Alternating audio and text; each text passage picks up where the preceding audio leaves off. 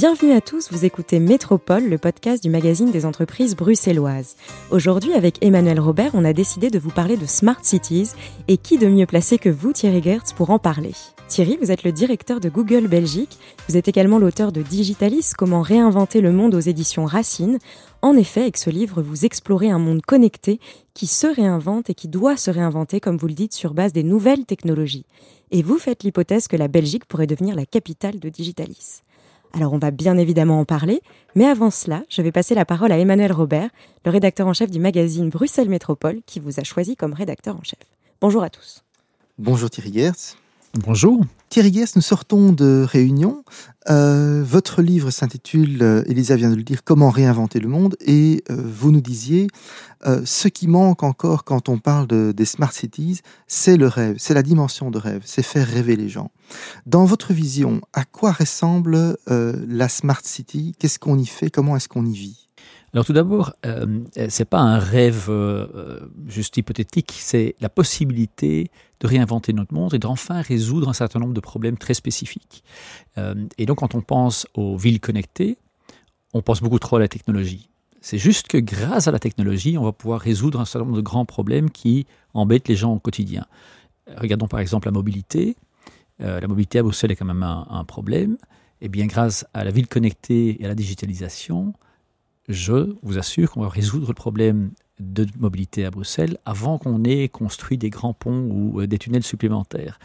Mais pour ça, il faut d'abord oser rêver. Il faut oser regarder la technologie en disant quel problème ça peut résoudre et soyons concrets avec des technologies qui existent aujourd'hui. On ne fait pas du futurologue euh, ici. Par exemple, la voiture autonome, les gens peuvent penser que c'est un rêve, mais non, on a déjà 600 voitures autonomes qui circulent aux États-Unis euh, qui ont parcouru 12 millions de kilomètres et qui n'ont fait aucun accident. Donc la voiture autonome est une vraie solution euh, pour la mobilité. Si on regarde à plus court terme, grâce à la digitalisation, on peut travailler à distance, on n'est plus obligé d'aller au bureau, on peut faire une vidéoconférence, on peut échanger des documents facilement en travaillant dans un bureau satellite ou en travaillant de chez soi. Et donc on pourrait assez facilement, dès demain, convaincre 20% des navateurs et des Bruxellois de ne plus se déplacer pour aller travailler, mais de travailler à distance. Si vous enlevez 20% des gens dans les embouteillages, ben vous n'avez plus d'embouteillage aujourd'hui. Mhm. Et donc, si vous réfléchissez à tous les pans de la société comme ça, euh, vous verrez que dans tous les domaines, les soins de santé, la propreté, euh, l'écologie, nous avons aujourd'hui à portée de main les technologies qui nous permettent de résoudre les grands problèmes sociétaux de façon pratico-pratique. Et donc, il faut stimuler, un, les individus, les Bruxellois, à participer à cet effort, aux entreprises à, d'innover et de lancer des projets. Et aux politiciens de ne pas avoir peur d'aller pour la digitalisation, tout en tenant compte, naturellement, d'un certain nombre de principes de base. Il est clair qu'on ne fait pas une smart city si on ne respecte pas strict, scrupuleusement la vie privée. Mais l'un n'empêche pas l'autre. Il y a toujours de dire si c'est digital, on n'a plus, plus de vie privée, c'est faux c'est parfaitement faisable l'un et l'autre. Les technologies sont de plus en plus euh, disponibles pour le faire, les données aussi. Euh, si, et c'est en train, tout ça est en train de se mettre en place, mais s'il reste des obstacles, quels sont-ils? Alors le premier obstacle, c'est assez euh, bizarre, mais il est purement psychologique, c'est la peur. en Belgique, on manque de confiance sur le digital et de, de, se rendre compte du potentiel. Et c'est le principal problème. Si on résout, on résout l'ambition, on peut résoudre les problèmes suivants dès qu'on se rend compte de ce qui est possible, il faut avoir la volonté et l'ambition de faire des grands problèmes. À la Silicon Valley, ils ont l'ambition de résoudre des grands problèmes de société pour le monde entier. En Belgique, on a tendance à ne plus oser rêver euh, d'un grand euh, euh, projet comme ça. Troisième élément, c'est les talents. Il faut naturellement avoir des talents pour pouvoir faire ça. Alors on pense tout de suite à des ingénieurs en robotique ou en intelligence artificielle. Il en faudra. Il en faut beaucoup plus. Euh, aujourd'hui, le plus d'ingénieurs euh, sortent des, universités indiennes, euh, en Inde par exemple, pas assez dans les universités bruxelloises par exemple, mais c'est aussi des talents de base, c'est que les employés de toutes les sociétés, tout employé, tout travailleur puissent connaître le digital et travailler avec le digital. Donc là, on parle surtout de l'aspect technique avec les ingénieurs, mais je pense aussi qu'il faut, comme vous le dites, rassurer, éduquer. Et donc, finalement, qui sont, vous pensez, les, passeurs, les évangélistes, entre guillemets, de, ce nouveau monde connecté, de ce digitalis alors, euh, il se trouve un peu partout. Euh, on n'en a juste pas assez euh, en Belgique. Vous voyez, par exemple, moi j'ai travaillé récemment avec des jeunes entrepreneurs bruxellois et on voit que eux ont la passion. Ils ont compris que grâce à ça, ils ont une start-up qui fonctionne. Grâce à ça, ils ont aidé des personnes âgées à vivre plus longtemps chez eux à la maison. Et donc, ils il, véhicule cette passion, il l'explique. Hein. Euh, dans les entrepreneurs, il y a des, entreprises qui vont à fond dans le digital. Euh, il y a par exemple la société euh, bruxelloise qui a développé D'Iteren Lab et il développe avec ça des, tous des modèles de mobilité euh, digitale. Et alors, dans le politique, il y a aussi plein de politiciens qui ont travaillé à des, des projets de digitalisation. Mais tout ça, c'est pas assez connu du grand public en premier. Donc comment on démocratise tout ça? Ah, bah, c'est pour, mm. pour, ça que j'ai écrit un livre. Je ne pensais jamais écrire un livre dans ma vie. Euh, pour être honnête, je suis pas, je me trouve pas écrivain euh, du tout.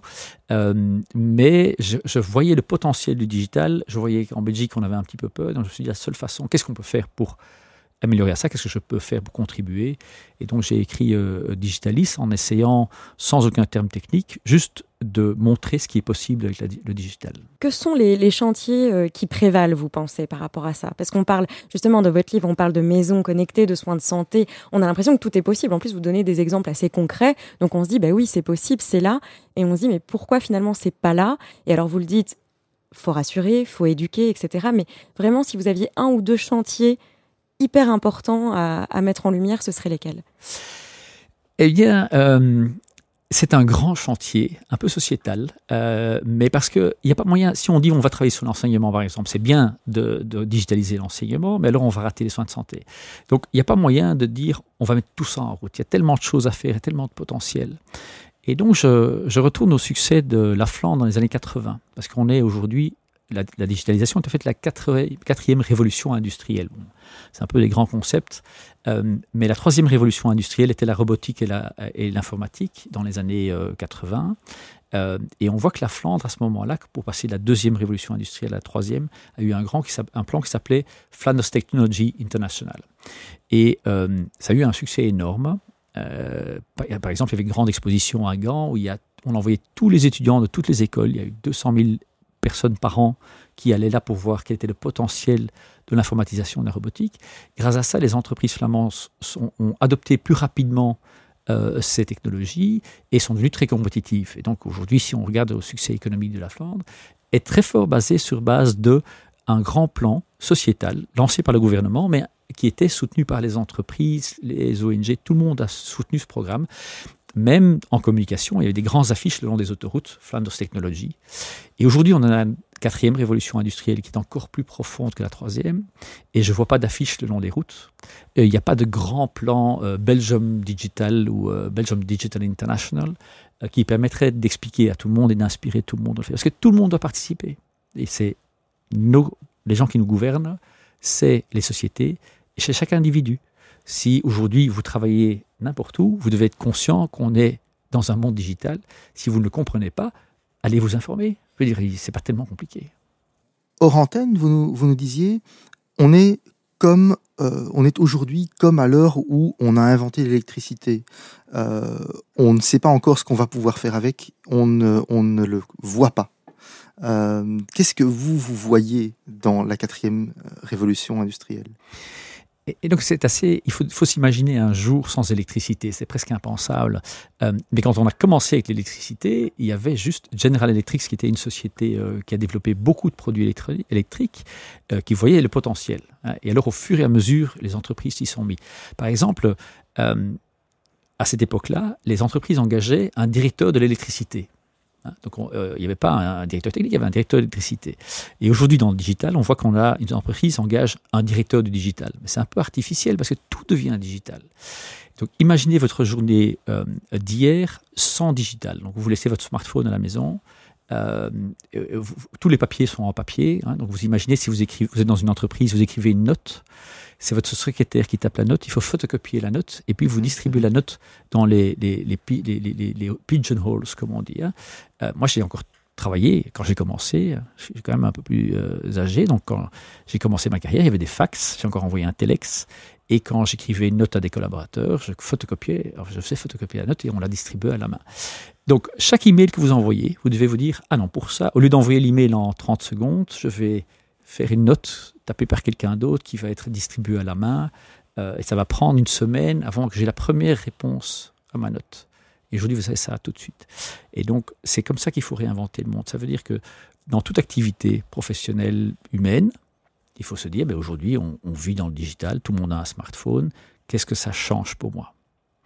Et aujourd'hui, on n'a qu'au début de ça. En effet, on est au début du commencement. Euh, ça veut dire qu'aujourd'hui, on a équipé les gens d'un smartphone, euh, on a rendu le big data possible grâce à des gros ordinateurs, et maintenant, on va commencer à réellement transformer notre société grâce à ça. Il y a encore un gros, gros effort d'éducation à faire à ce sujet, je pense.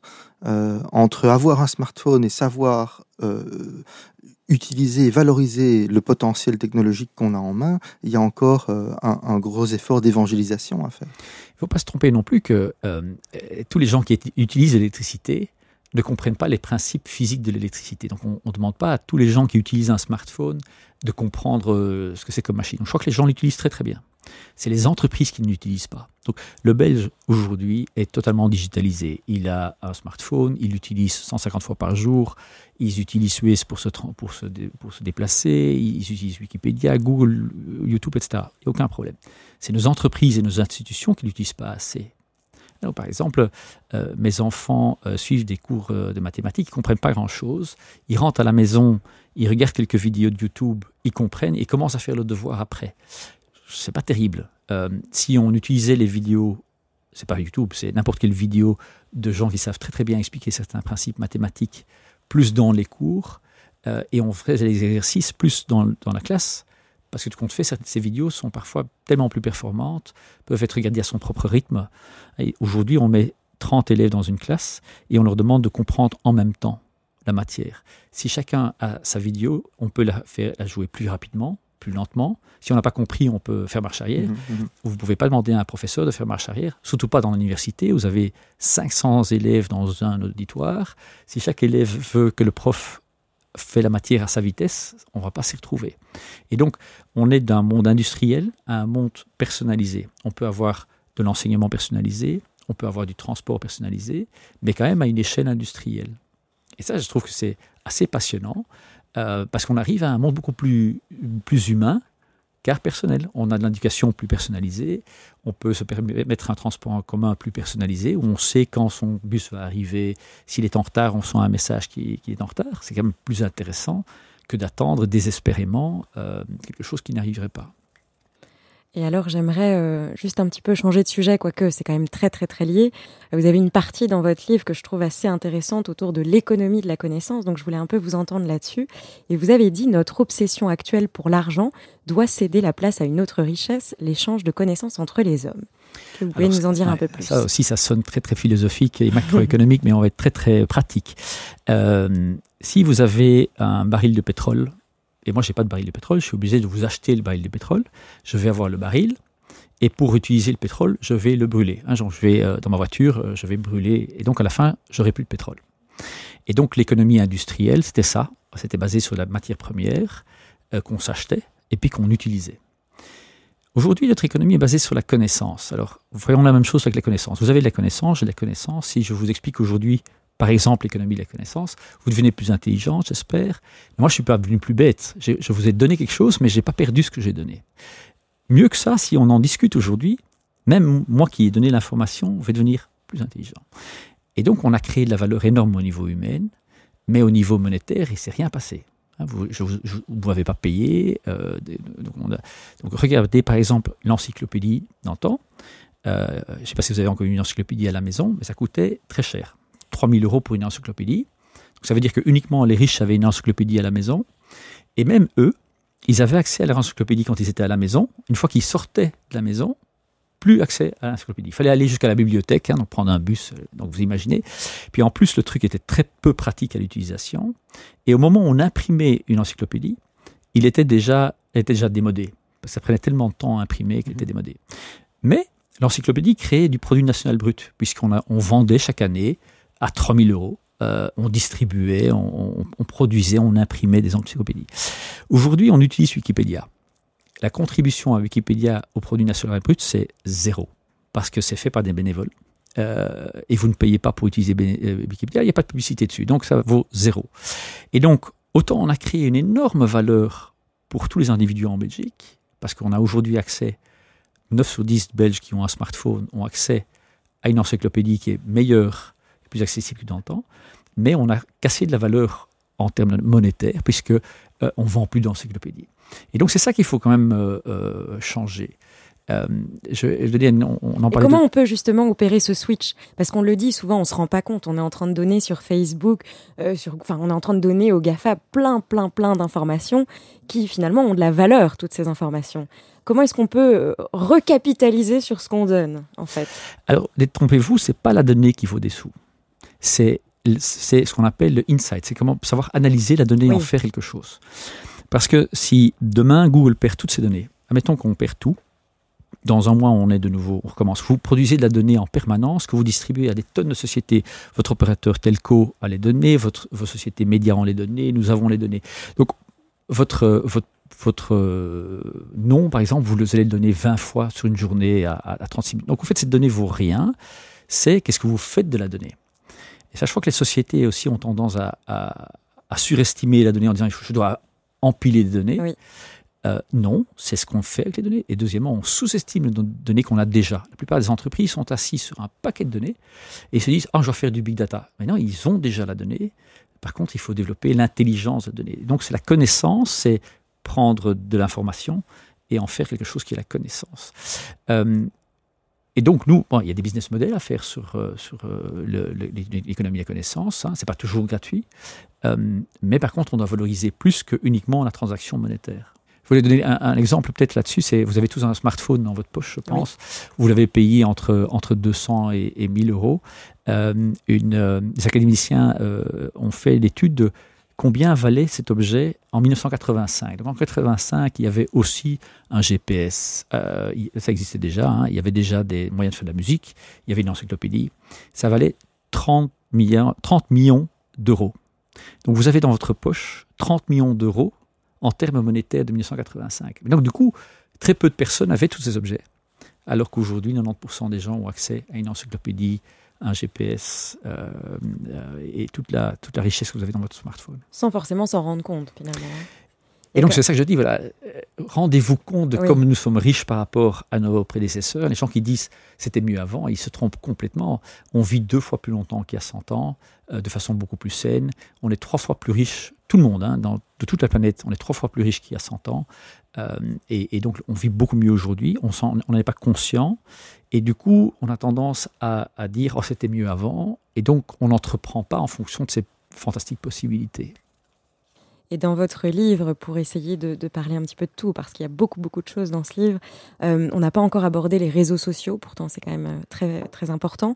Euh, c'est la nouvelle Agora, les réseaux sociaux, pour vous? Alors les réseaux sociaux, c'est la place du village d'il y a 100 ans, avec tout ce que ça va de bon et de mauvais. Hein. vous imaginez les ragots sur une place de village, dans un petit village perdu en Ardennes. c'était une belle connexion humaine, mais c'était aussi tous les ragots abominable qu'on peut imaginer. Et malheureusement, donc ça, il y a ça dans les réseaux sociaux, il y a tant l'élément positif. Grâce aux réseaux sociaux, vous avez 4 milliards de personnes qui sont connectées l'une avec l'autre. Moi, j'ai retrouvé mes amis de primaire euh, que j'aurais sinon jamais retrouvés. Mais il y a aussi malheureusement euh, les aimants euh, moins joyeux qu'il faudra apprendre à maîtriser. Et surtout, je crois, au niveau individuel, on doit apprendre à donner une place dans notre vie avec ça. On ne vit pas sur des réseaux sociaux, on vit entre humains. Et la technologie nous permet de nous connecter. Par exemple, vous retrouver vos amis grâce aux réseaux sociaux. Mais après, il faudrait quand même essayer d'aller voir un verre ensemble, parce que c'est encore ça. Euh, et je dis toujours, la technologie est au service de l'humain. On est une révolution culturelle plus que technologique.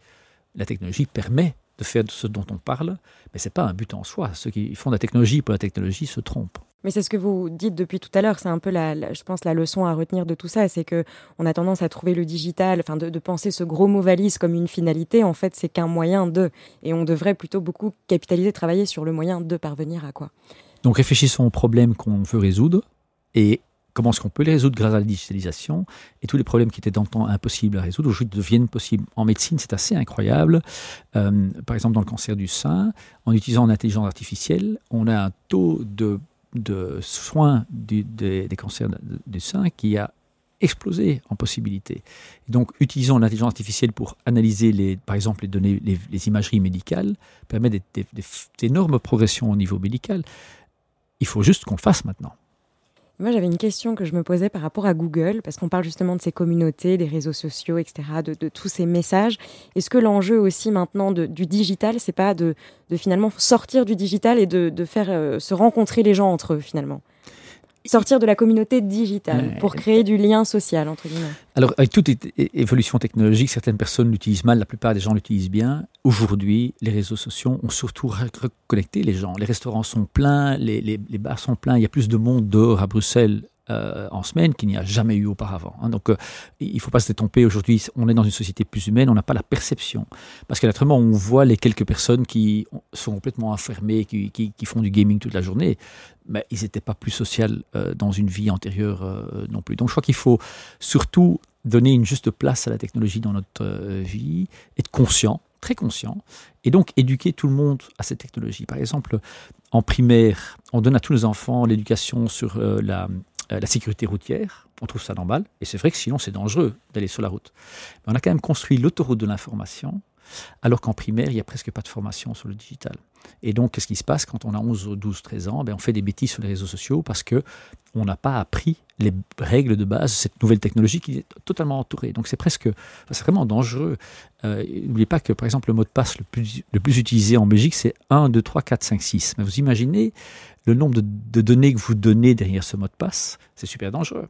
Donc ça, il faut apprendre dès le plus jeune âge ce qui est ce que c'est la vie privée, ce que c'est la technologie. Est-ce que ça c'est un rôle de Google aussi, de conscientiser et d'éduquer? Alors, on prend notre part de responsabilité. On ne peut pas prendre la totalité des responsabilités. On ne voudrait d'ailleurs pas. Il y a des systèmes en place en, en, Belgique. Donc, on a lancé le site Cyber Simple en collaboration avec l'agenda du numérique national, avec Testacha et d'autres, qui permet d'expliquer les règles de base de la sécurité et la vie privée. Donc ça, on essaie de stimuler, mais avec des acteurs en Belgique. De notre côté, on a ce qu'ils appellent euh, Google Mon Compte. Si vous allez sur Google Mon Compte, vous verrez toutes les données que Google a sur vous euh, et un check sur la sécurité. Et vous pouvez vous-même faire un check de sécurité, est-ce que mon mot de passe est bon, euh, etc. Mais aussi voir toutes les données que Google a de vous et éventuellement décider que vous ne le voulez pas. Par exemple, vous allez voir qu'on a des données précises d'où vous vous trouvez, mais vous pouvez dire non, je ne veux pas ça et vous l'enlevez, ou uniquement l'activer quand vous avez besoin d'utiliser Google Maps ou, euh, ou, Waze. Mais en tout cas, on a été très transparent. On est la société la plus transparente, avec le plus lisible, ça a été reconnu par beaucoup de monde. Et au niveau mondial, il y a quand même un milliard de personnes qui, ont, qui sont passées au travers de nos pages de sécurité et de vie privée. Aucune société au monde n'a fait l'effort d'un de personnes, milliard de personnes qui ont fait ce check, 300 millions de personnes, donc 30% ont décidé de changer quelque chose en disant non, moi je veux pas de publicité ciblée, non, je veux pas que les gens connaissent ma, ma, ma position. Et je trouve qu'il faut faire cette façon beaucoup plus consciente. J'aimerais bien que tous les Belges fassent ce genre de check, pas uniquement sur nos sites, mais en ensemble, pour travailler avec cette, ce monde digital de façon plus consciente. Je crois que le message est passé. Pour conclure, euh, si vous aviez deux challenges 2030 chez Google à partager, ce seraient lesquels? Euh, numéro un, c'est l'inclusion, c'est s'arranger que tout le monde participe à cette transformation euh, digitale. Et je crois qu'aujourd'hui, ça prouve que ce n'est pas les riches ou les pauvres ou les vieux ou les jeunes. C'est juste qu'il y a des gens qui adoptent, et des gens qui n'adoptent pas. Euh, or, je crois qu'on réussira que si tout le monde participe. Et la deuxième chose, c'est de montrer la valeur ajoutée pour les sociétés, pour l'individu de, ce qu'on fait, afin de continuer à être partie d'une société constructive. Ce sera notre conclusion. Thierry Geers, merci. Merci beaucoup pour euh, l'occasion d'en discuter avec vous. On va donc devoir se quitter, c'est la fin de notre podcast. Euh, merci à Elisa, euh, merci à notre réalisateur Domenico et merci à vous tous de nous avoir écoutés. N'hésitez pas à commenter et à nous suivre sur les réseaux sociaux. Métropole revient très vite avec de nouveaux invités.